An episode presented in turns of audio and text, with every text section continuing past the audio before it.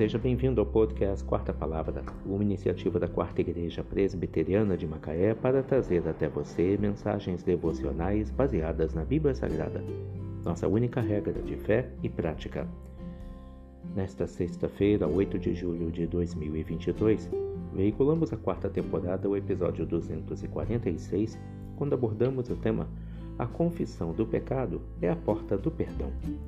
Mensagem devocional de autoria do Reverendo Hernandes Dias Lopes, extraída do devocionário Gotas de Sabedoria para a Alma, baseada em Provérbios 16, verso 6.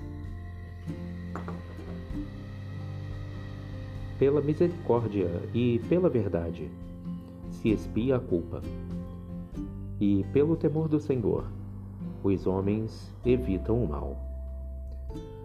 São dois os fatores que levam uma pessoa a receber perdão.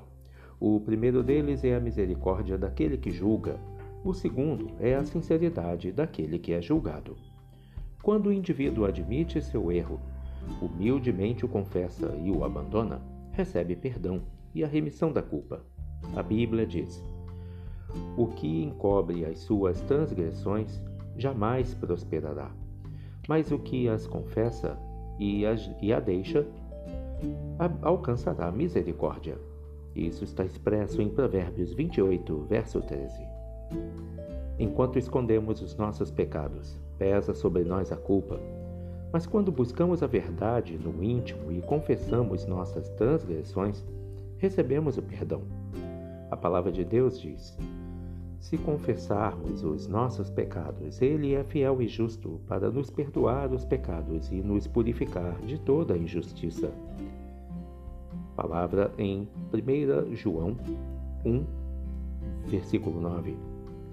Da mesma forma que pela misericórdia e pela verdade se expia a culpa, pelo temor do Senhor os homens evitam o mal. É o temor do Senhor que nos livra da queda. É o temor do Senhor que afasta nossos pés da armadilha e os coloca numa vereda reta.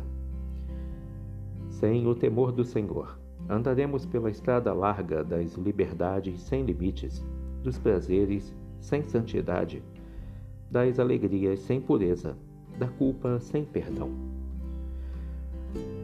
Pois as misericórdias, pela misericórdia e pela verdade, se expia a culpa e pelo temor do Senhor. Os homens evitam o mal. Provérbios 16, verso 6. A confissão do pecado é a porta do perdão. Que Deus te abençoe.